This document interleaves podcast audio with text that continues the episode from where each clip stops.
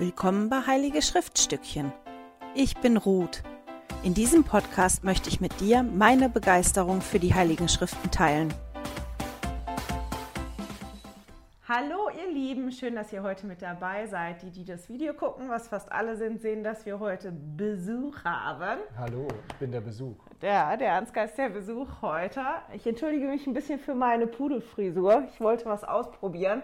Ist nicht ganz so geworden, wie ich wollte, aber der Ansgar hat nicht so viel Zeit. Und jetzt musste ich mich entscheiden, Pudelfrisur mit Ansgar oder schöne Frisur ohne Ansgar. Ihr seht, ich habe mich für Video mit Ansgar entschieden. Genau. Und wenn ihr, wenn ihr davon abgelenkt seid, schaut auf meine Frisur. Die ist noch schlimmer. das ist doof. So. Ähm, wir beschäftigen uns heute mit Exodus 35 bis 40 und wir machen so eine kleine Schnupperrunde durch Levitikus. Vorgeschlagen sind die Kapitel 1, 16 und 19. 19. Genau. Bevor wir einsteigen, einmal das Bild der Woche für die Zeitlinie. Jetzt muss ich mal gucken, dass ich den Ansgar nicht verhaue und mein Glas nicht umkippt. Aber endlich hast du einen zu mithalten. Ja, jetzt müssen wir mal gucken, jetzt kann ich das sehen. Also, das Bild der Woche ist hier oben. Der Ansgar wird es einblenden, wie immer. Und es ist ganz wichtig, das ist die Nummer 19. Wir waren ja da, da unten beim Goldenen Kalb, aber wir hüpfen hier zurück, wo das Bild ist mit den ganzen Stämmen. Und da kommt das Bild vom Offenbarungszelt rein. Ihr werdet euch vielleicht fragen, warum wir da wieder zurückgegangen sind. Jetzt ist das ein bisschen blöd. Ich lasse die jetzt unten stehen, ich erzähle das einfach so. Ähm, warum wir da zurückgegangen sind. Und das geht, oder das klebt da oben. Jetzt will die Zeitlinie nicht stehen bleiben, hier auf der Seite. Im Moment. Fliegt. Ja, die Zeit fliegt gleich. So, jetzt steht sie. Ähm, dass wir mal daran denken, worum geht es eigentlich in den Kapiteln. Und in den Kapiteln geht es darum, ähm, dass der Herr unter seinem Volk oder mitten in seinem Volk leben möchte. Und ich finde es so schön mit der Zeitlinie, auch als Erinnerung, dass wir da halt immer dran denken, von wo kommen wir eigentlich? Da waren Adam und Eva, die im Garten eben gelebt haben, die in der Gegenwart Gottes, mit der Gegenwart Gottes gelebt haben.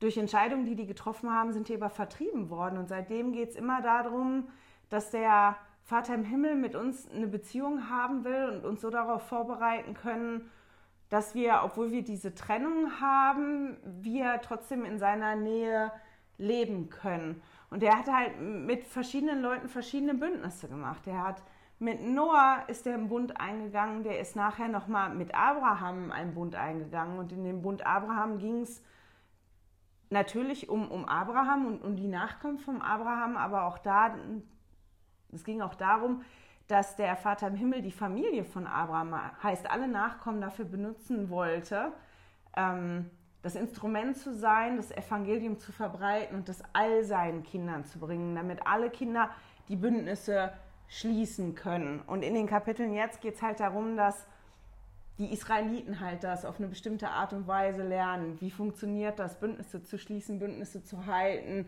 und eine Beziehung mit Gott zu haben. Und deswegen ist dieser, dieser Aufkleber diese Woche, die 19, inmitten von, von den Stämmen Israels. Genau. So, jetzt haben wir was. Haben wir was, ne? Als Einleitung. Das Erste, was mir aufgefallen ist, ist, als ich die Kapitel gelesen habe, dass sehr oft in Exodus 35 das willige und weise Herz vorkommt. Ich mache ja immer, wenn ein Herz vorkommt, seitdem wir das Buch Mormon lesen, mir so ein kleines Herzchen male ich mir dann in die Schriften und unterstreiche das Wort Herz. Deswegen ist mir das natürlich direkt entgegengesprungen. Ja, es war ja jetzt im Verhältnis zu sonst, musstest du aber viele Herzen malen, ne? Ja, guck, die ganzen Herzchen. Weiß nicht, sieht man glaube ich nicht so gut. Ich kann mal probieren. Das ist die eine Seite, wo es, ich weiß nicht, ob das scharf stellt. Nee, keine Ahnung. Aber ist egal. Auf jeden Fall sind ziemlich viele Herzen da. Und das, was ich mir mich natürlich direkt gefragt habe, war, was bedeutet das denn, ein williges und ähm, weises Herz zu haben? Ist dir das auch entgegengesprungen oder nicht? Ja, mir ist das auch entgegengesprungen. Und es ist ja vorher immer davon zu lesen, dass Gott von den, von den Israeliten spricht als, als halsstarriges Volk. Ne? Und halsstarrig ist für mich jemand, der der im Herzen auch wenig Bewegung, Bewegung erlebt. Und ein williges Herz zu haben, ist sich zu öffnen und bereit zu sein, ähm, Eingebungen des Herzens zu folgen, würde ich jetzt mal sagen. Also, und, und zu handeln. Ne? Also auch Ja. mit, mit, mit, mit Herz und nicht mit einfach nur mit, mit Logik und Verstand. Ja gut, ich meine, das gleiche Wort kann ja verschiedene Bedeutungen haben, je nachdem, in welchem Zusammenhang man sich das anguckt. Deswegen bin ich hingegangen und habe mir halt durchgelesen, inwiefern waren die denn willig und weise. Der Herr fordert die ja da auf, dass die, die ein williges und ein weises Herz haben, dass die Opfer und Gaben bringen sollen, damit das Offenbarungszelt gebaut werden kann, damit das ja alles produziert werden kann, damit es stattfinden kann. Und dann haben die Gaben, hat es ja gesprudelt, ne? Also Ja, ja. Un, ungewöhnlich. Die haben richtig üppig gegeben, alles, sogar zu viel. Und bei allen Beschreibungen, wo dann beschrieben wird, was die gebracht haben oder was die hergestellt haben, steht dann immer, die, die, willig, die ein williges Herz haben oder die ein, Geist, ähm, ein weises Herz haben, die haben das und das gebracht oder das und das gemacht. Also stimmt die Definition schon. In, in Exodus 35 ähm, sind das wirklich die, die bereit waren, Opfer zu bringen und zu arbeiten für den Herrn, die beschrieben werden, dass die ein williges und ein weises Herz haben. Und das fand ich spannend, weil ich gedacht habe, ich finde, für mich ist es heute eigentlich immer noch gleich, oder nicht? Ja, was, was das mir gezeigt hat mit den, mit den ganzen Opfern, die die Menschen gebracht haben, ist, dass sie ein gewisses Verständnis hatten oder ein Glauben daran, dass sie jetzt dadurch, dass sie was Zeitliches abgeben, also was, was sie ganz jetzt auszeichnet, Ja. wie der schöne Schmuck und so, dass sie ähm, langfristig nachhaltig gesegnet werden. Ne? Sie, die wollten mit Gott gehen und die haben verstanden, Gott braucht das jetzt von uns und sie waren bereit, das zu geben.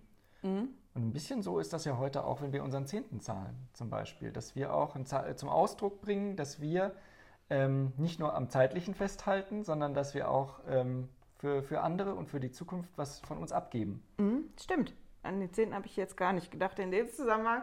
Das Einzige, was ich gedacht habe, war, meine Herren, die haben ganz schön viel Schmuck und Silber und Gold und sonstiges Ja, Gedönse ist so mitgeschleppt, oder? Meine Güte, das wird ja da aufgezählt. Ich lese ja auch noch das Buch vom, vom Alfred Edersheimer.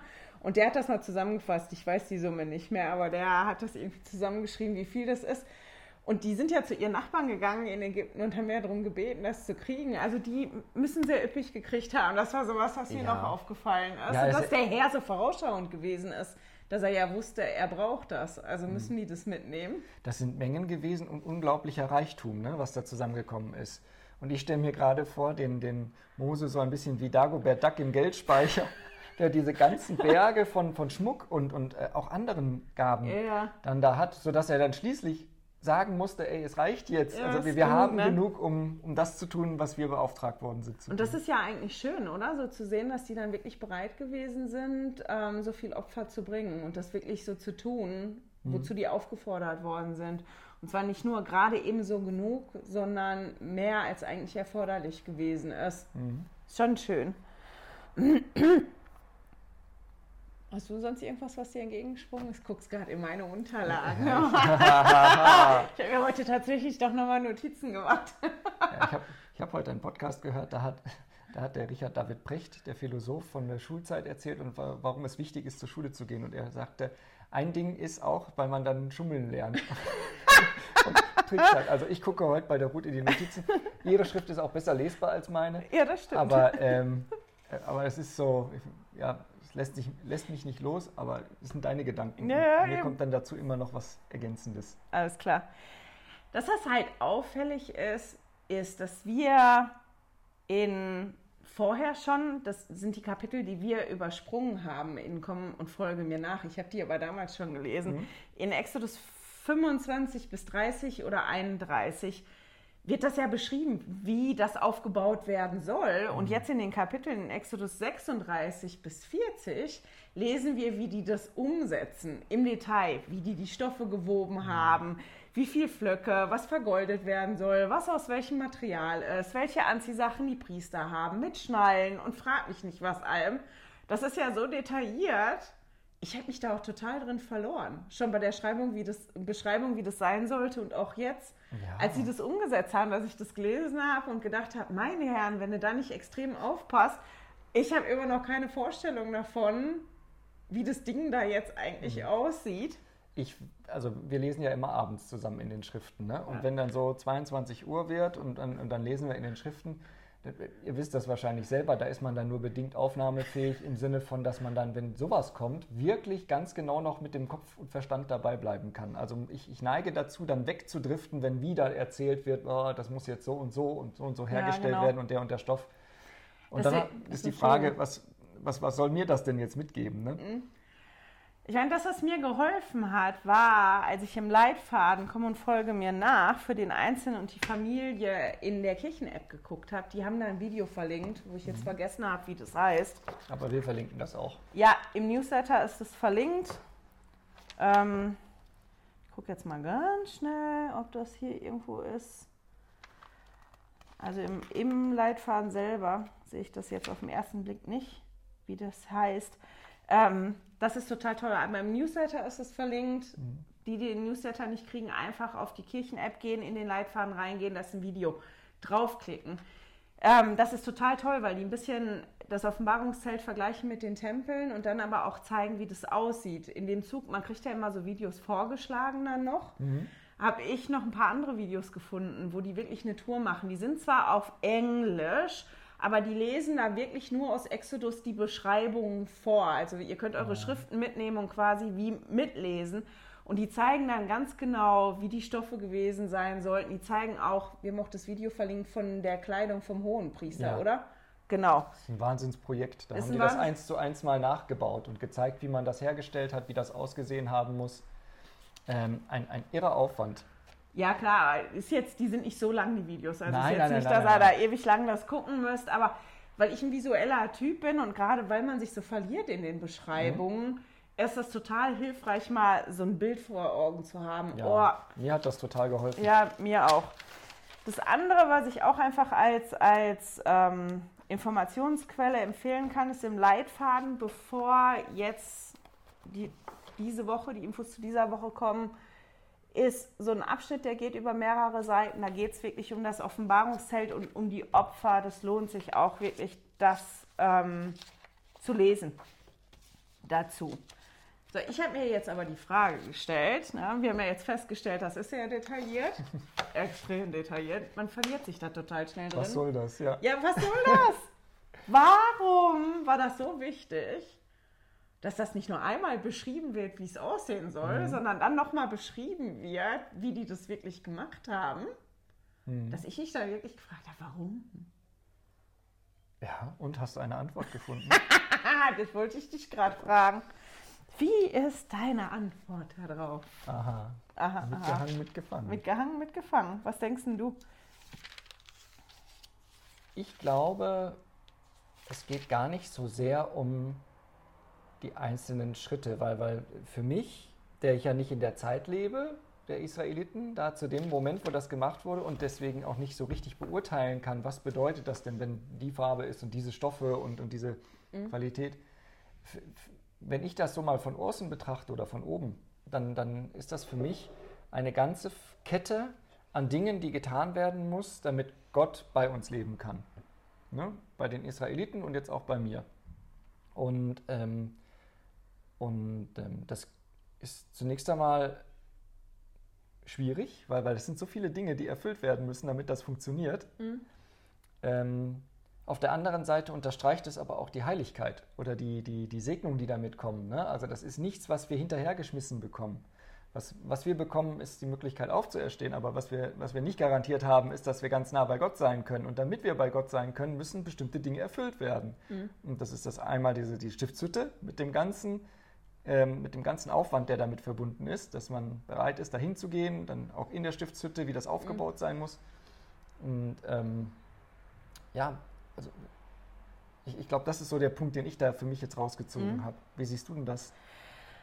Also ich mag das ja normalerweise, mich da wirklich mit zu beschäftigen, was ist die Bedeutung von einem Wort und was bedeutet dieses und jenes, ja. weil mir das generell hilft, Dinge besser zu verstehen oder Dinge besser nachvollziehen zu können. Mhm. So, das auch wie eine Geschichte lebendig für mich macht, wenn ich verstehe, nicht was ist die Symbolik heute dafür, sondern was war die Symbolik damals dafür. Mhm.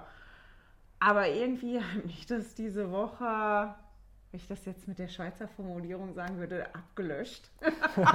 das war so viel und ich war auch wirklich nicht aufnahmefähig dafür, mich da auseinanderzusetzen mit, weil da tatsächlich Purpur, die Farbe Purpur hat eine bestimmte, Farbe, äh, eine bestimmte Bedeutung, Blau hat eine bestimmte Bedeutung, Gold hat eine bestimmte mhm. Bedeutung.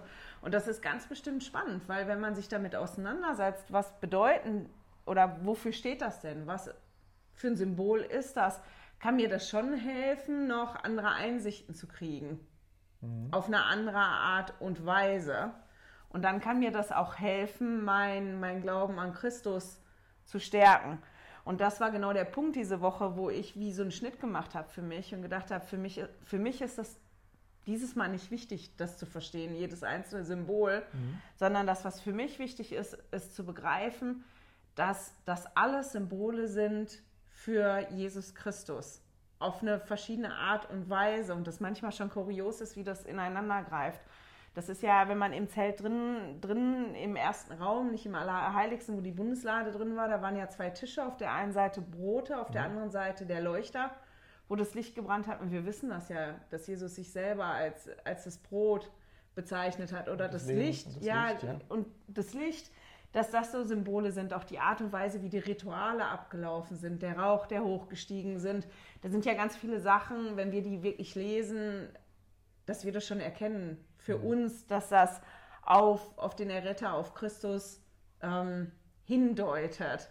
Und das war das, was mir halt eigentlich gereicht hat, diese Woche zu sehen, dass dieses wirklich ein großes Symbol ist, mit ganz, ganz vielen kleinen Symbolen drin, ähm, das alles halt auf Christus hindeutet. Auch ähm, wir sind ja in der Kirche Jesu Christi, ne? Und von ja. daher ist ja Christus der Mittelpunkt. Und mhm. ich finde schön diese Kontinuität, ne? Wenn man jetzt in der Bibel versteht, dass überall alles auf Christus ja. hindeutet und, und, und dann vergleicht, wie ist denn die Organisation unserer Kirche, wie sehen unsere Tempel heute aus, mhm. diesen, diesen Bogen zu schlagen und zu sagen, das ist, da ist Kontinuität, das ist gleich geblieben. Ähm, das macht mir ein gutes Gefühl. Das ist auch schön, ne? Mhm. Äh, jetzt muss ich mal einmal noch reingucken, ob ich was vergessen habe. Also der Zweck des Offenbarungszeltes war es ja, dass der Herr in ihrer Mitte wohnt. Und das sagt der Herr selber in Exodus 5, 25, Vers 8, habe ich mir hier aufgeschrieben. Ich hoffe, das stimmt. Ähm, das war Zweck, der, die haben den ja vorher gesehen als Wolke auf dem Berg. Mhm. Und ähm, das ging halt darum, dass der wirklich unter den, in ihrer Mitte wohnt. Und da mussten die darauf vorbereitet werden. Und ich glaube, ganz viele von den Dingen, die da stattgefunden haben und die Art und Weise, wie das gewesen ist, sollte den Israeliten auch helfen, sich immer jeden Tag an das Bündnis zu erinnern, was die geschlossen haben. Ist zum Beispiel, mir ist beim Lesen ist mir das gar nicht aufgefallen, das ist mir erst aufgefallen, als ich das Video mit der Kleidung vom Priester geguckt habe, mhm. dass der unten am Saum, ich glaube von dem Übergewand war das, ne? Dass da dass der Glöckchen da dran hängen hatte. Ich habe das dann nachgelesen nochmal und, und dass da auch wirklich gesagt wird, der hat die Glöckchen da dran, damit die Israeliten hören, wie der sich bewegt durch das Offenbarungszelt mhm. und immer daran, daran, erinnert wird, dass der die Arbeit da für die tut. Also der mhm. Herr hat wirklich dafür gesorgt, dass die ganz, ganz viele Sachen hatten, die die erinnert hat, äh, erinnert haben an, an, an das Versprechen, was die gemacht haben. Mhm weil der Herr auch wusste, dass die das nötig haben. Ja, immer wieder daran erinnert zu werden. Und wenn du darüber nachdenkst, des, der Herr erinnert sein Volk mit allen Sinnen. Ne? Das ja. hat was mit dem Schmecken zu tun, mit ja. den ungesäuerten Broten. Das hat was mit, den, mit dem Hören zu tun, mhm, die mit Glöckchen dem Glöckchen, in dem Fall, ne? genau, mit dem Riechen, die, die Brandopfer und so, ne? alles, was, was dann was mitbringt, mit dem Sehen, die Lichter. Ich meine, mit dem Riechen, als ich das so gelesen habe und gehört habe, mit den ganzen Tieren und was da verbrannt wird, ich habe mir gedacht, naja gut, muss man auch mögen, ne? den Geruch, wenn man so Tiere ja. und so verbrennt. Mhm. Stimmt, ist mir gar nicht so aufgefallen, dass der Herr dafür sorgt, mit allen Sinnen, dass das wirklich mit allen Sinnen mit stattfindet. Finde ich ne? total toll. Äh, jetzt muss ich nochmal gucken. Einfach ein Gedanken von dem Erlebnis heute. Ich habe mich heute nochmal vorbereitet, weil ich ja wusste, dass er nur so ein kurzes Zeitfenster hat, um das Video jetzt hier zu machen. Und wir in unserer Wohnung haben das halt so, wir haben ein Schlafzimmer und unsere Jungs haben jeweils ein Zimmer. Dann haben wir das Wohnzimmer und ich habe kein eigenes Zimmer, wenn ich so arbeite, wo ich mich zurückziehen kann, wenn der Ansgar arbeitet von zu Hause. Und ich habe heute gesessen und habe mich vorbereitet und der Theodor ist gekommen und ich habe mich über den Theodor so geärgert heute. Und weil er was Bestimmtes gemacht hat, was mich so geärgert hat und der als ich den darauf aufmerksam gemacht habe, der mich so angepumpt hat heute, habe ich mich noch mehr geärgert. Ich habe mich sonst so schon vorher geärgert, habe den darauf angesprochen, auch nicht besonders nett. Ähm, habe direkt die, die pumpige Retourkutsche gekriegt und habe mich so geärgert, dass den Geist und das gute Gefühl, was ich vorher hatte, weil ich mich ja damit beschäftigt habe und gedacht habe, boah, eigentlich, und ich nur so zwei, drei Gedanken hatte, die ich vorher nicht hatte, der war, der war weg. Mhm. Zack, weg. Und wir haben uns nicht groß gestritten. Das war auch überhaupt nichts Schlimmes. Aber mir ist in dem Moment aufgefallen oder nochmal bewusst geworden, wie schnell das geht auch für uns heute, dass wir ja, uns ja auch Mühe geben oder ich mir Mühe gebe, dass der Heilige Geist immer bei mir ist mhm. und durch den Heiligen Geist der Herr ja auch täglich in meinem Leben ist. Mhm. Und wie schnell durch Gedanken, die ich habe oder durch Ärger, den ich habe oder durch so Kleinigkeiten, die so passieren, der auf einmal weg ist. Mhm. Weg ist er. ja, der Ansgar stand in der Küche, der Frederik hat es auch hinten mitgekriegt, weil ich das dann nochmal angebracht habe, weil ich mich wirklich geärgert habe und der Theo ist dann auch abgezischt. ich, ich bin mich nachher entschuldigen gegangen für meinen Ton und habe halt mitgekriegt, dass auch beim Theodor, weil der er sich dann auch entschuldigt hat und dass beiden uns das gut getan hat. Dieses so, Entschuldigung, ich mag in der Sache vielleicht richtig gewesen sein, aber die Art und Weise, wie ich das lösen wollte, war halt nicht richtig, weil ich mich so geärgert habe. Mhm.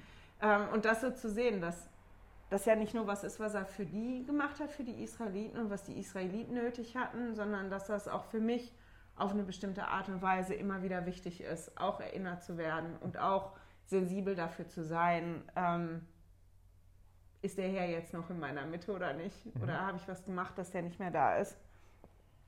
Hast du noch einen Gedanken dazu? Na, ich denke an unseren Propheten, der uns da mit seinen fünf Punkten an der ja, da komme ich, komm ich nachher nochmal zu. Einen Schubser gegeben hat in die richtige Richtung. Macht er ja immer. Ja. Jede Generalkonferenz neuer Schubser. Ähm, einfach nur als Info, weil mir ist das entgegengefallen. Wir haben gestern, vorgestern darüber diskutiert, wie lange die wohl gebraucht haben, um dieses Ganze für das Offenbarungszelt herzustellen. Mhm. Und da habe ich heute was gefunden. Der Alfred Edersheimer ist hingegangen und hat sich das angeguckt. Wann sind die am Berg Sinai angekommen? Wann sind die da weggegangen? Hat die zweimal 40 Tage, die Mose auf dem Berg gewesen ist, abge also ich habe es nicht nachkontrolliert, aber der hat genau aufgeschrieben, was er da alles angeguckt hat. Und er sagt, die haben ungefähr ein halbes Jahr gebraucht, um das alles herzustellen. Und ich finde das, ziemlich, ja, ich, ich finde das ist relativ zackig, oder? Mhm. Um das alles so einzuschmelzen und zu formen und zu weben und zu so herzustellen, finde ich schon. Das ist zackig. Und wenn ich jetzt daran denke, wie viele neue Tempel bei uns kommen und in welcher Kadenz die die bauen, ne? Ja. Also, schon Wahnsinn. spannend, ne? Trotzdem brauchen die neuen Tempel länger als ein halbes Jahr. ja gut, die sind ja auch anders. Etwas, was ich noch gefunden habe, weil ich würde jetzt rüberspringen zu Levitikus, außer du hast noch irgendwas in nee. Exodus, was dir so... Spring mal. spring mal, spring, ne? Hopp, hopp. Levitikus ist ähm, auch nicht so ohne, wenn man das liest. Ich meine, wir haben nur drei Kapitel vorgeschlagen gekriegt, also, habe ich auch gelesen zuerst. Mhm. Habe aber mal zwischendrin die, die Überschriften gelesen von den Kapiteln, bin dann auch nochmal hingegangen, habe ein paar Kapitel quer gelesen und Levitikus kommt einem so vor, oder mir kam das so vor, wie so eine Aneinanderreihung von Vorschriften. Ich weiß nicht, wie das bei dir gewesen ist. Ja, du kennst den Spruch ja, ne? Die Leviten gelesen bekommen. Ja. Ne? Das ist äh, so bang, bang, bang, bang, links und rechts um die Ohren. Ja, also ziemlich dicht und ziemlich üppig und dass man denkt, meine Herren, war das der Kern dessen, was der Herr wirklich brauchte. Ne? Aber das, das israelische Volk brauchte das wahrscheinlich. Genau, und dazu habe ich eine Schriftstelle gefunden. Und zwar, wo, wo drin Abinadi erklärt, warum das Gesetz des Mose in der Form nötig war. Das fängt an eigentlich in Mose 13, Vers 28 bis, ich würde fast bis 35, weil das aber zu lang ist, lesen wir nur ein paar Verse aber es lohnt sich, auch das vorher und rückwärts zu lesen. Fangen wir an in 29, also mhm. 29, 30, 31 würde ich auch, also 29 bis 31. Und nun sage ich euch, es war ratsam, dass den Kindern Israel ein Gesetz gegeben wurde, ja sogar ein sehr strenges Gesetz, denn sie waren ein halsstarriges Volk, schnell Übles zu tun und langsam sich des Herrn ihres Gottes zu erinnern. Darum wurde ihnen ein Gesetz gegeben, ja ein Gesetz der Verrichtungen und der Verordnungen, ein Gesetz, das sie von Tag zu Tag streng beachten sollten, damit sie ständig an Gott und ihre Pflichten ihm gegenüber dächten. Aber siehe, ich sage euch, dass dies alles Sinnbilder dessen waren, was kommen wird. Dankeschön. Ich überlege, ob 32 auch noch. Ja, mach mal 32 auch noch. Und nun haben Sie das Gesetz verstanden? Ich sage euch nein, Sie haben nicht alle das Gesetz verstanden, und zwar wegen ihrer Herzenshärte. Denn sie haben nicht verstanden, dass kein Mensch errettet werden kann, außer durch die Erlösung von Gott. Mhm, Dankeschön. Das fand ich nur mal schön so als Erinnerung, ne? warum das in der Form nötig gewesen ist. Jetzt kann man bei Levitikus ja im Prinzip, ups, Zeitlinie, vorsichtig, kann man in Levitikus oder für Levitikus ja im Prinzip die gleiche Frage stellen wie für die ganzen Details von dem Offenbarungszelt. Was soll das, ne? Ja, warum, warum jetzt für uns? Ja, warum jetzt für uns? Jetzt betrachten wir das ja alles aus einer christlichen Sichtweise und noch aus der christlichen Sichtweise von unserer Kirche. Mhm. Wenn jetzt die ein Israelit, ein Hebräer, ich weiß gar nicht, wie sagt man denn, ein Gläubiger Israelit, oder? Die, die Gläubigen oder was? Ja wenn die das lesen, ich glaube, dass die manche Dinge anders betrachten, weil zum Beispiel, wenn ich mir das Offenbarungszelt angucke und die ganzen Riten, die da so sind, mhm. ist es für mich total eindeutig, dass das ja auf Jesus hinweist. Und mhm. ich heute mit meiner christlichen Sichtweise da drauf gucke und denke, ähm, wie konnten die das nicht sehen, mhm. dass das darauf hinweist? Ich habe mir fest vorgenommen, das ist mein Plan, wenn ich das Alte Testament nochmal lese. Dieses Mal habe ich da keine Kapazität für, aber wenn ich keine Videos und nichts für irgendwen anders machen muss, dann werde ich mir das Alte Testament mal mit Kommentaren, mit jüdischen Kommentaren besorgen und das nochmal aus deren Sichtweise lesen. Mhm. Das ist ganz bestimmt auch spannend. Ähm, und wir betrachten das ja heute auch mit, mit unserer christlichen Sichtweise. Jetzt muss ich mir überlegen, warum ich das erzählt habe. Jetzt habe ich den Faden verloren. Das ist aber nicht schlimm. warum habe ich das jetzt erzählt? Wir, wir sind da hingekommen von der Fragestellung aus, warum gibt es denn die Levitikus für uns? Ne, ja, genau. Was, was, was soll uns das denn jetzt weil, geben? Weil ne? die ja so die Regeln haben. Und ich hatte ähm, gestern, vorgestern, vorgestern, glaube ich, habe ich die Videos geguckt, weiß ich nicht mehr genau, auch so einen kleinen Aha-Moment, als ich ein oder eher zwei Videos geguckt habe vom Bibelprojekt. Es gibt das Bibelprojekt. Mhm. Das ist äh, ein spendenbasiertes Projekt, wo die hingehen und ähm, kleine Videos machen zu bestimmten Themen in der Bibel. Unter anderem, dass die Videos haben, wo die erklären mit Bildern, mit so Mini-Comics, die die malen, worum geht es eigentlich? Worum geht es in Genesis? Worum geht es in Exodus? Worum geht es in Levitikus?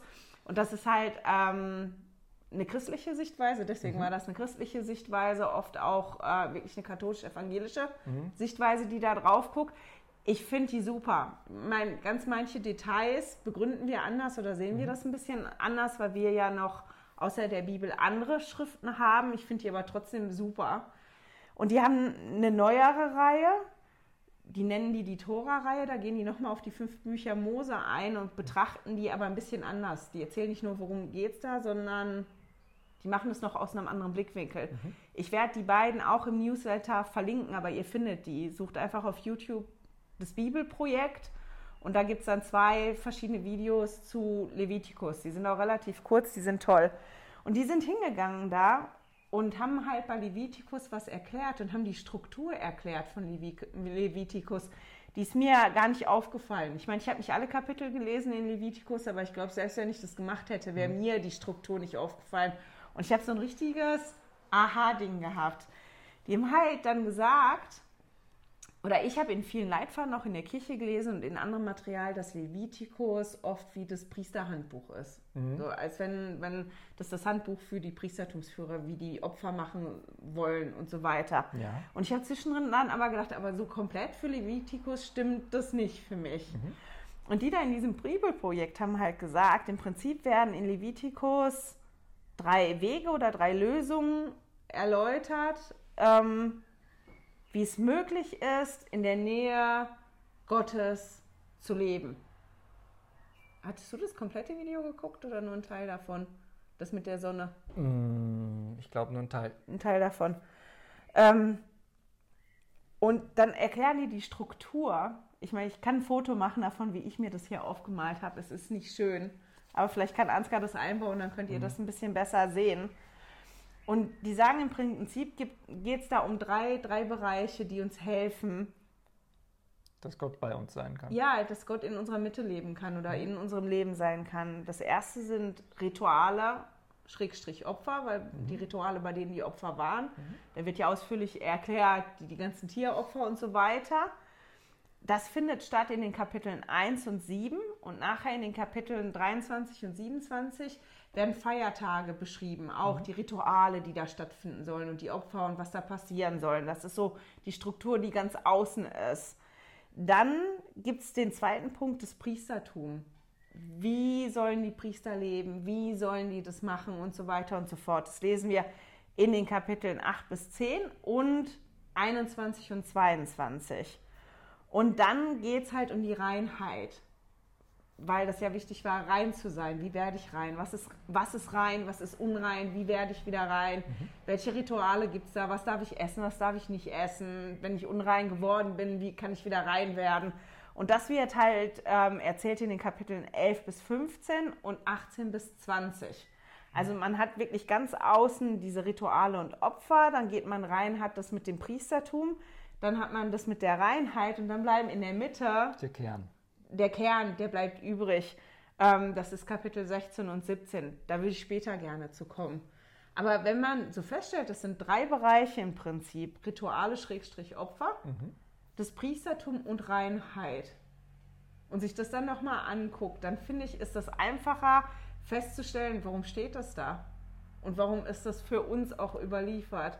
Du grinst so, weißt du warum? Ja, wir haben uns ja vorhin noch drüber unterhalten, ja. bevor wir jetzt aufgenommen haben. Ne? Und diese Rituale, die finden wir auch bei uns in der Kirche. Und das Priestertum genauso und dass Reinheit wichtig ist, das wissen wir auch. Also ja, wir würden das heute anders bezeichnen. Wir würden nicht sagen rein, sondern würdig. Würdigkeit, genau. Ja, Würdigkeit.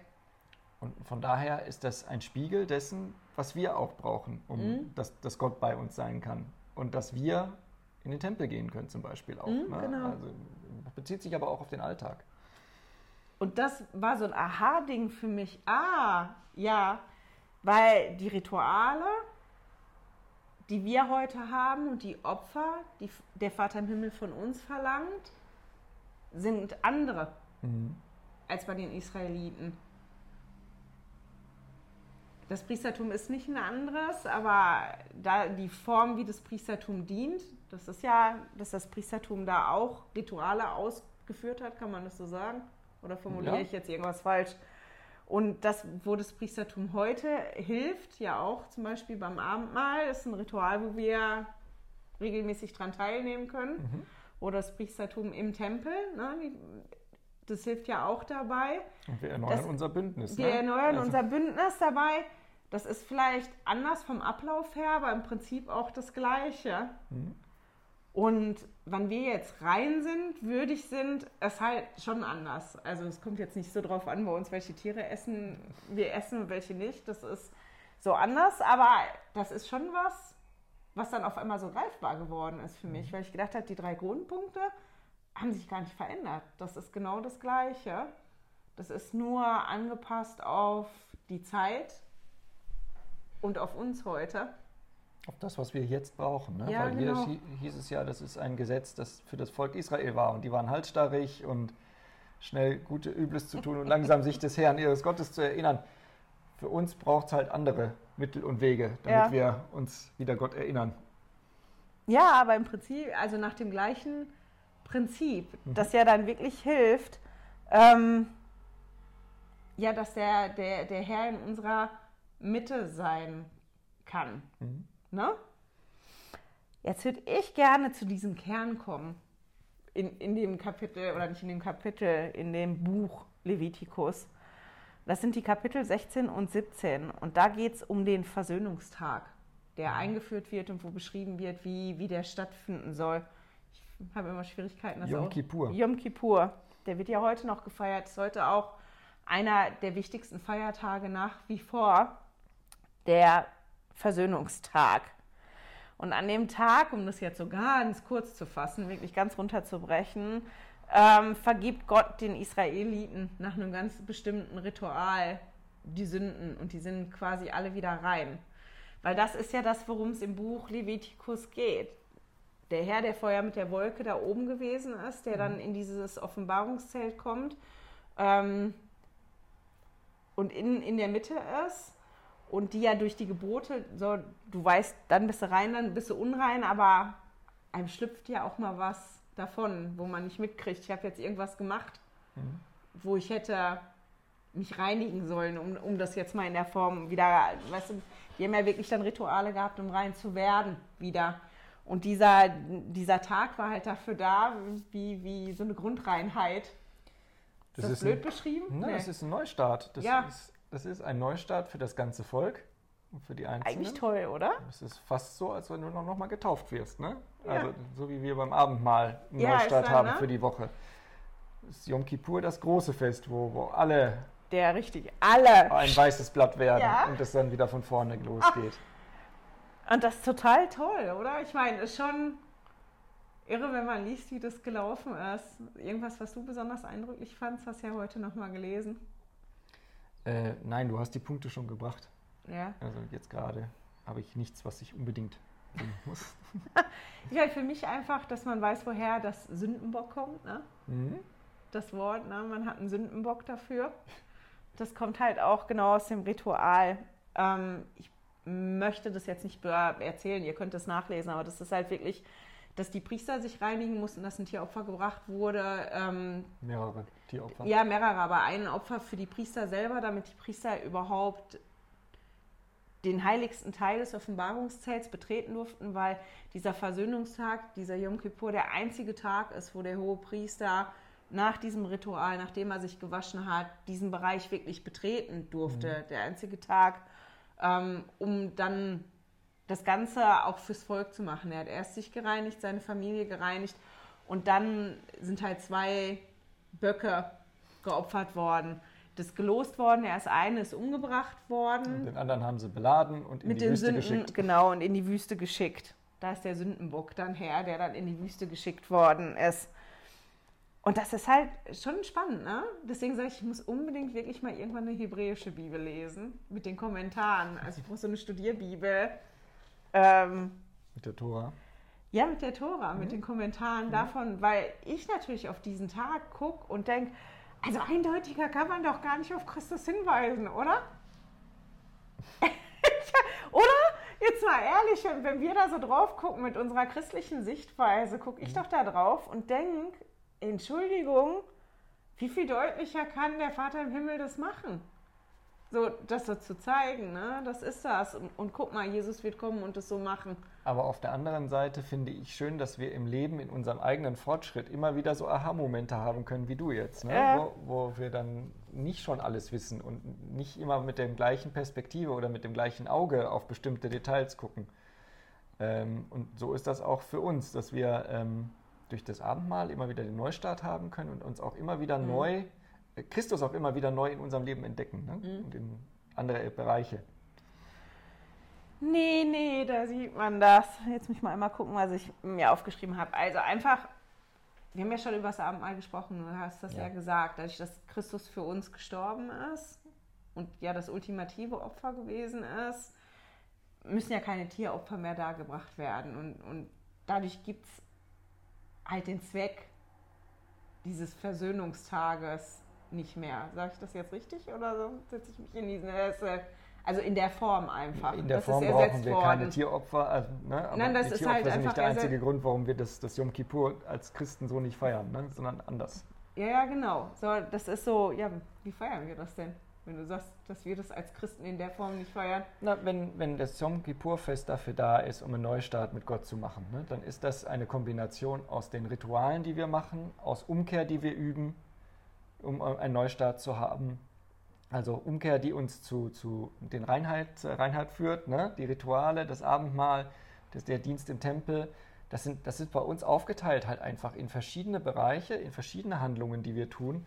Und es gibt nicht dieses Big Bang Feuerwerk, wo man, wo man dann. Ich meine, die hatten ja auch andere Sachen, die konnten ja auch unter der ganzen auch. Zeit, ne? wenn sie unrein gewesen sind, wieder rein werden. Aber wir haben halt dieses Big Bang, dieses ich ja. habe jetzt den Tag und an dem Tag sind wir alle als Gemeinschaft. Mhm. Das gibt es halt nicht mehr. Nö. Alle als Gemeinschaft auf einmal jetzt. Ob ich die Vorstellung gerade toll finde, wo ich mir das jetzt, weißt du, so jetzt denke, stell mal vor, du sitzt da so als Gemeinde und du hast diesen Tag und an dem Tag gehst du da raus und alle sind erleichtert. Gleichzeitig durch das Ritual mhm. werden in den Sünden vergeben. Ja, das bedeutet ja auch, dass man sich untereinander neu begegnen kann. Weil wenn alle wieder rein sind, ne, alle sauber und alle einen Neustart wagen können, dann bedeutet das ja auch, dass wir miteinander anders voreinander stehen als vorher. Also wir haben eigentlich nicht diese, diese, diese Weißt du, was ich meine? Wenn du, wenn du ich dann weiß, nicht mehr so die meinst, Vergangenheit ich würde, mit dir Ich würde dir jetzt widersprechen, weil das funktioniert ja nur und da sind wir dann wieder, wenn du dich wirklich vorbereitest und wieder hingehst wenn halt einer nur wie so, ich mache jetzt den Zauberstab, Abracadabra und ihr seid jetzt alle rein, aber bei mir innen drin hat sich nichts verändert, mhm. dann begegne ich dir auch nicht anders, weil sich ja bei mir nichts verändert hat. Nee, aber das Fest gibt dir die Möglichkeit, dass das anders sein kann. Ja. Miteinander. Und dass man sich auf eine andere Weise wieder neu beginnt. Mhm. Wenn beide die gleiche Voraussetzung mitbringen, also diesen Glauben an Gott und den Glauben daran, dass das ähm, dieser Neustart sein kann. Mhm. Aber das haben wir ja auch das ist was, was mir halt auch so bewusst geworden ist heute. Wir haben ja jederzeit die Möglichkeit umzukehren. Und wir können ja jederzeit, also jederzeit, ich habe die Möglichkeit, einmal die Woche, wenn nicht gerade Corona ist und, und die Gemeinden zu sind und ich keinen Priestertumsträger zu Hause habe, der mir das segnet. Aber ich habe halt schon wirklich regelmäßig, im Normalfall einmal die Woche, mhm. die Möglichkeit, vom Abendmahl zu nehmen mein Taufbündnis zu erneuern und quasi wie diesen Neustart zu haben. Mhm. Oder? Ja. Wo, wenn du dann sagst, so der große, der große Big Bang war da ja die Taufe. Weil beim Abendmahl, oder? Jetzt nicht für die ganze Gemeinde, aber für dich persönlich. Muss ich jetzt stören? Überlegen. Wir verlieren uns hier auch in Symbolen. Genau. Das ist nie eins zu eins. Wir freuen uns auf jeden Fall auf eure Ideen. ist auch egal, ich glaube, dass das auch gar nicht so wichtig ist letztendlich. Aber ich musste, als ich mich da heute mit beschäftigt habe, total an die Ansprache, an die letzte denken vom Präsident Nelson, weil der eine Formulierung benutzt hat, die ich total super gefunden habe. Und ich habe das tatsächlich auch aus Versehen ausgedruckt gehabt für einen anderen Zweck. Und ähm, der fördert uns ja auf ähm, geistige Schwungkraft ist ja, der hat ja immer drei Ansprachen. Der hat ja mal die, die Eröffnung? Ja, die, der eröffnet immer die Generalkonferenz, der schließt die Generalkonferenz und ganz oft in den kurzen, das sind ja immer nur so zehn Minuten, sagt er auch immer noch irgendwas, was wichtig ist mhm. ähm, und hat dann meistens eine lange Ansprache. Und die lange Ansprache war geistige Schwungkraft, wo er halt zu uns sagt, dass wir halt Schwung aufnehmen sollen. Und gibt uns fünf Punkte, an denen wir arbeiten sollen. Und den einen Punkt fand ich so toll, weil ich die Formulierung so toll gefunden habe. Und er sagt, das ist in dem Fall dann der zweite Ratschlag, entdecken Sie die Freude der täglichen Umkehr. Und das ist mir so hängen geblieben, weil täglich, diese tägliche Umkehr, mhm. ne, nicht, du sollst nur einmal die Woche mhm. oder einmal im Jahr oder nur wenn du irgendwas ganz, ganz Schlimmes gemacht hast, sondern dass wir die Freude entdecken sollen daran. Das ist schon kurios, ne? Wieso findest du das kurios? Äh, weil, weil es ja um, um, um, ein Stück weit um Selbstkorrektur geht, ne? Sich, sich wieder aufs Gleis draufstellen und dann in die richtige mhm. Richtung mhm. laufen, an der eisernen Stange festhalten und nicht, nicht leicht abdriften und sowas, ne? Und das ist dieses, dieses Abdriften, dieser, dieser weltliche, dieser zeitliche Mensch zu sein, das äh, kann ja auch schön sein, ne? Und von daher tut dann die Umkehr ein Stück weit weh. Das ist dann also mit bedingt. Aber tut die weh? Und das ist genau das, weil ich da nämlich ja auch hängen geblieben bin. Ja. Ich habe mich schon mit ein paar Leuten unterhalten und das Ja. da ähnlich gewesen ist, dass Umkehr eigentlich nicht positiv belegt ist bei uns innerlich. Oder? Weil du ja jetzt auch gesagt Ja, hast, das ist ja. kurios und das geht ja genau in die Richtung. Das tut weh, das ist anstrengend. Eigentlich bin ich auch groß geworden mit, mit dem Gefühl, ich weiß nicht, ob das Kirchenkultur war oder so, ui, wenn du umkehren musst, hast du irgendwas Schlimmes gemacht. Oh, wenn du umkehren, das war immer verbunden mit, dann hast du was Schlimmes gemacht, weißt du, du hast irgendwas gemacht und deswegen Das kannst ist du aus immer so zwei, negativ. Seiten, aus Ja. zwei Richtungen kannst du das betrachten. Und du kannst Präsident sagen, Nelson betrachtet das halt genau von der anderen Seite, Du kannst, ne? du kannst sagen, di- dieser, dieser, dieses Umkehren von schlechten Gewohnheiten, dieses Umkehr von Verhaltensmustern, dieses Umkehr von, von irgendwas, das ist anstrengend, weil man, weil man sich wieder auf Gott zubewegt. auf Ist der nicht anderen Seite kann das aber auch, und das ist der, der Ja. Gegenteil, kann das Gegenteil, es kann auch unglaublich befreiend sein. Ne? Weil wenn ich, wenn ich die, die sichere Stange anpacken kann, Ja. Dann fällt mir das Laufen ja einfacher, weil ich kann dann an der Stange entlanglaufen. Ich muss nicht noch nachdenken darüber, laufe ich jetzt links oder rechts, sondern nein, ich halte einfach die Stange fest. Also diesen Teil vom Nachdenken habe ich schon nicht mehr. Und, und äh, von daher kann das ja auch befreiend sein, weil, ich, weil mir das Last von bestimmten Entscheidungen von der Schulter nimmt ne? und mich, mich unterstützt dabei, meinen Weg vorwärts zu gehen. Ja, wenn du dich immer so entscheidest, dass du die, die Stange in der Hand behalten Ja, kannst. immer ne? wieder neu, deswegen ja, Ja. täglich. Nein, aber deswegen, ich bin halt wirklich. Und das ist lustig, weil ich mich mit mehreren, die in der Kirche, du bist ja nicht in der Kirche groß geworden, Ja. vielleicht hast du das deswegen nicht ganz so extrem. Manche Dinge haben sich ja auch verändert, wie die Generalautoritäten da heute drüber sprechen, ähm, wie, wie das angeguckt wird, ist ja, hängt ja auch mit dir persönlich zusammen. Weißt du, wie du so dein Leben gelebt hast oder wie die Gesellschaft ist. Da haben sich ja bestimmte Dinge verändert. Aber ich bin wirklich damit groß geworden, wenn wir uns auch in Jugendklassen oder so unterhalten haben, dann war das nicht immer, boah, das ist total toll, dass es die Möglichkeit gibt, umzukehren, sondern das war immer dieses von der anderen Seite betrachtet, oh, du musst umkehren, was hast denn du Schlimmes gemacht? So, das war immer, der Fokus lag auf, du hast, Schlimm. du hast irgendwas gemacht, dass jetzt Umkehr nötig ist. Dabei ist es doch so, dass wir jeden Tag irgendwas machen und umkehren müssen, weil keiner von uns so gut ist, weißt du, dass das gar nicht nötig ist. Ja, vielleicht hat das auch damit zu tun, dass im Deutschen das Wort Umkehr ja häufig benutzt wird, wenn man eine 180-Grad-Wendung machen muss. Das ist nicht ein, ein die, den, den Kurs anpassen, ne? so ein Grad nach rechts oder ein Grad nach links, sondern Umkehr ist wie, ne? wie Umgehungsstraße, also etwas ganz weit umfahren oder etwas ganz in die andere Richtung tun.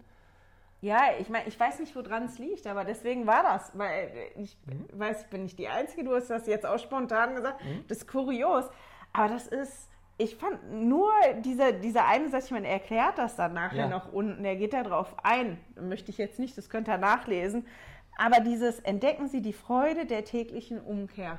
Nämlich, dass Umkehr gar nichts ist, ui, das ist was Schlimmes, weil du hast was Schlimmes gemacht und jetzt musst du umkehren, sondern ist es nicht toll, du hast das da und du hast täglich dieses Ding, weil wenn ich das täglich mache und täglich mich ja entscheide und täglich wie auch guck, wo ist denn das nötig umzukehren? Wo habe ich denn nötig, zum Vater im Himmel zu gehen? Und da sind wir wieder bei diesem Würdigkeitsprinzip oder diesem Reinheitsprinzip, was die ja auch hatten, ähm, nur auf eine andere Art und Weise. Ähm, wo ist denn das täglich für mich? Und, und ich dann gar nicht so eine 180-Grad-Drehung machen muss im besten Fall. Und das ja dann gar nicht so anstrengend ist. Und ich ja da vielleicht auch eine Freude dran kriege, weil ich da auch Übungen mitkriege. Dieses, weißt du, selber festzustellen, okay, wo muss ich denn umkehren? Und da auch eine Freude dran habe. Das ist die Schwungkraft, die du dann entwickelst, von der er spricht. Ne? Ja, Und ich denke auch, Umkehr ist ja nicht kein, es ist kein Prozess, den ich alleine machen muss. Weißt du, ich bin nicht im, im Schwarzen, im Dunkeln gelassen, sondern so wie unser Bild hier vorne mit dem, mit dem Christus, der, der die Hand ausstreckt ins Wasser rein. Ähm, ich tue ein Stück und er tut ein Stück. Er holt mich ab. Und, ähm, und dann wird Umkehr auch, auch ein freudigeres Ding, wenn ich das so sehe, dass ich Ja. sage, ich, ich gehe jetzt mal ein, ich vertraue und, und dann ja kommt auch klar. was dagegen. Ich sage, für mich war das wirklich in den letzten Jahren so ein, so ein, ah, so- ein Prozess, das zu erkennen, dass Umkehr. ich meine, Umkehr, ich habe nie das Gefühl, dass Umkehr was Schlimmes ist, aber Umkehr war immer gekoppelt mit, du musst ja umkehren, weil du irgendwas gemacht hast, was nicht richtig ja. gewesen ist. Zu diesem mehr ein Selbstverständnis für mich zu haben, ist es nicht toll, dass ich umkehren kann, weil das ist klar, weil ich nicht perfekt bin, dass ich immer irgendwas mache, wovon ich auch umkehren muss, dass ich diese mhm. Möglichkeit habe und wirklich diese, diese Freude daran zu entwickeln, die er sagt, ich glaube, ganz an dem Punkt bin ich noch nicht, aber Wir zumindest. Dran, ne? ja, wir arbeiten dran, ja. Aber zumindest, dass ich in den letzten Jahren schon eine Dankbarkeit dafür entwickelt habe, mhm. dass ich dankbar bin, dass, dass das ist und dass der Vater im Himmel jedem von uns ja die Möglichkeit gibt, es zu machen. Mhm. Und dass das klar ist, dass er uns das gibt, weil wir das brauchen. Und dass das in Ordnung ist, dass ich das in Anspruch nehme. Ich glaube, das ist eine gute Formulierung. Mhm. Dass das nicht irgendwas ist, was so in der Ecke sitzt Weißt du, oder hinter der Scheibe, wenn er, wenn er den, ja. den, den Knopf, den du drückst, damit der, oder ja, bei den ja, genau. Knopf drücken, bei Gefahrscheibe einschlagen.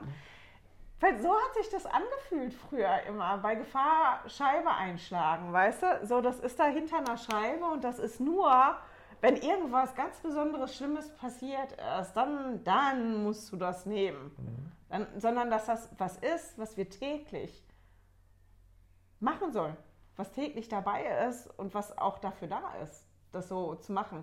Und das nichts ist, was nur hinter der Scheibe ist für Notfall. Natürlich ist das auch dafür, für, wenn, wenn du dann den Notfall hast, wenn irgendwas ganz Großes oder ganz Schlimmes gewesen ist, dass das dir natürlich auch hilft, aber nicht nur dafür. Vielleicht letzter Punkt von mir dazu. Ähm, also statt tägliche Umkehr würde ich einfach, ich, ich denke gerade an das Lied Blickt auf den Herrn. Mhm. Und ich glaube, das ist das Eigentliche. Ne? Wenn ich jeden Tag versuche, auf den Herrn zu gucken, dann ist das schon der Schritt, der da gegangen werden muss und dass ich dann auch entsprechend handle. Ich jetzt wieder. nee, ich möchte wegkommen, ich möchte wegkommen von der Umkehr, sondern ich Warum? möchte einfach sagen, äh, versuch, versuch doch in deinem Alltag ähm, äh, nach, den, nach den Geboten zu leben, versuch auf den Herrn zu schauen. Dann, ja, dann wird sich vieles Punkt, richten. Das ist wie ja, beim Autofahren. Ja, da, wo ich hingucke, fahre ich dann auch hin. Ja, klar, das wird vieles richten, aber halt eben nicht alles.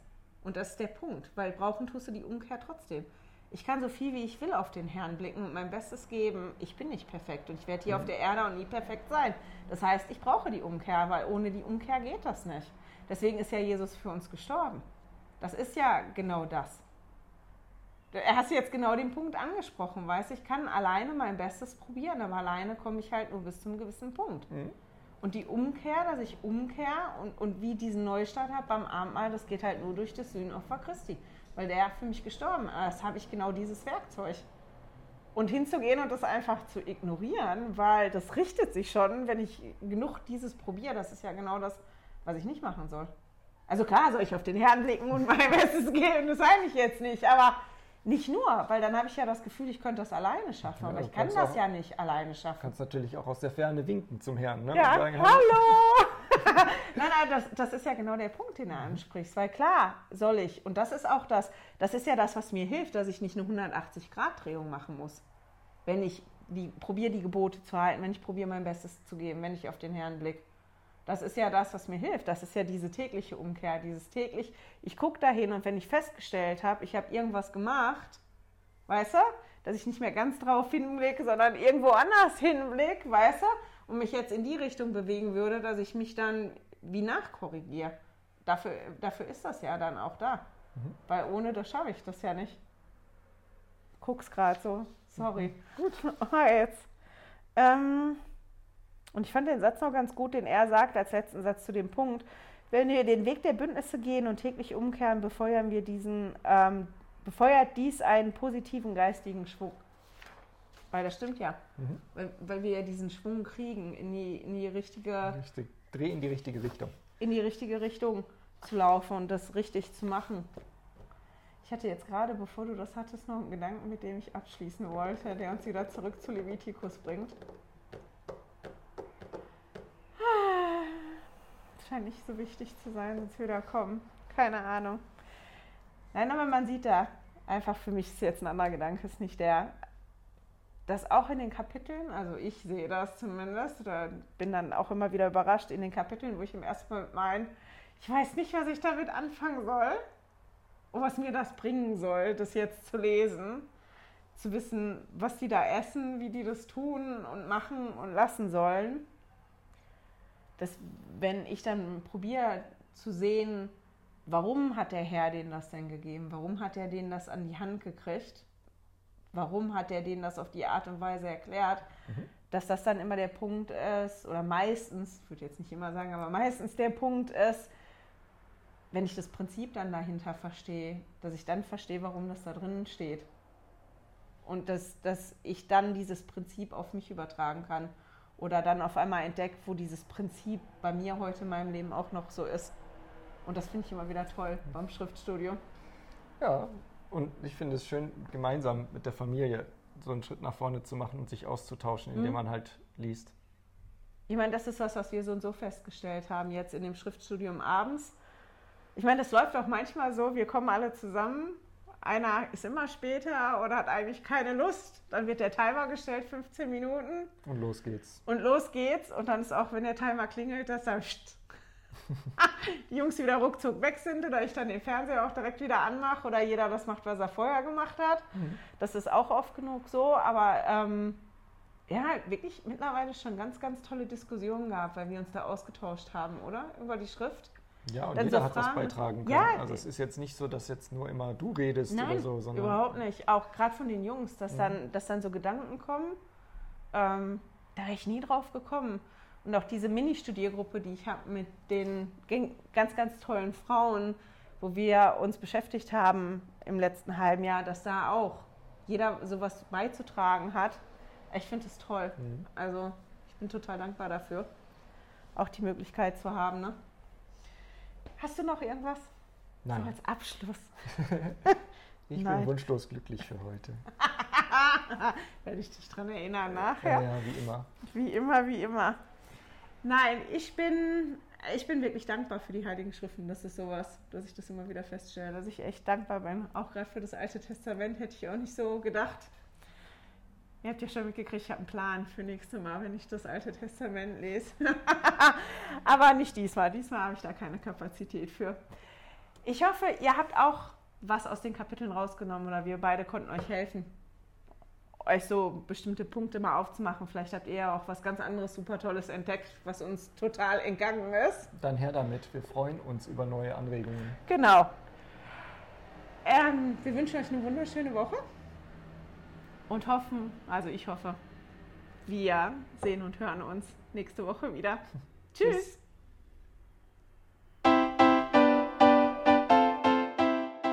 Hey, danke fürs Zuhören. Dieser Podcast ist die Audiospur von meinem YouTube-Video. Wenn du mich also nicht nur hören, sondern auch sehen möchtest, findest du mich auf YouTube unter Heilige Schriftstückchen. Melde dich auf www.heiligeschriftstückchen.ch für meinen Newsletter an und erhalte Zitate und Links passend zu jeder Episode. Außerdem findest du mich auf Facebook und Instagram, auch unter Heilige Schriftstückchen. Auf Instagram allerdings mit UE statt mit Ü.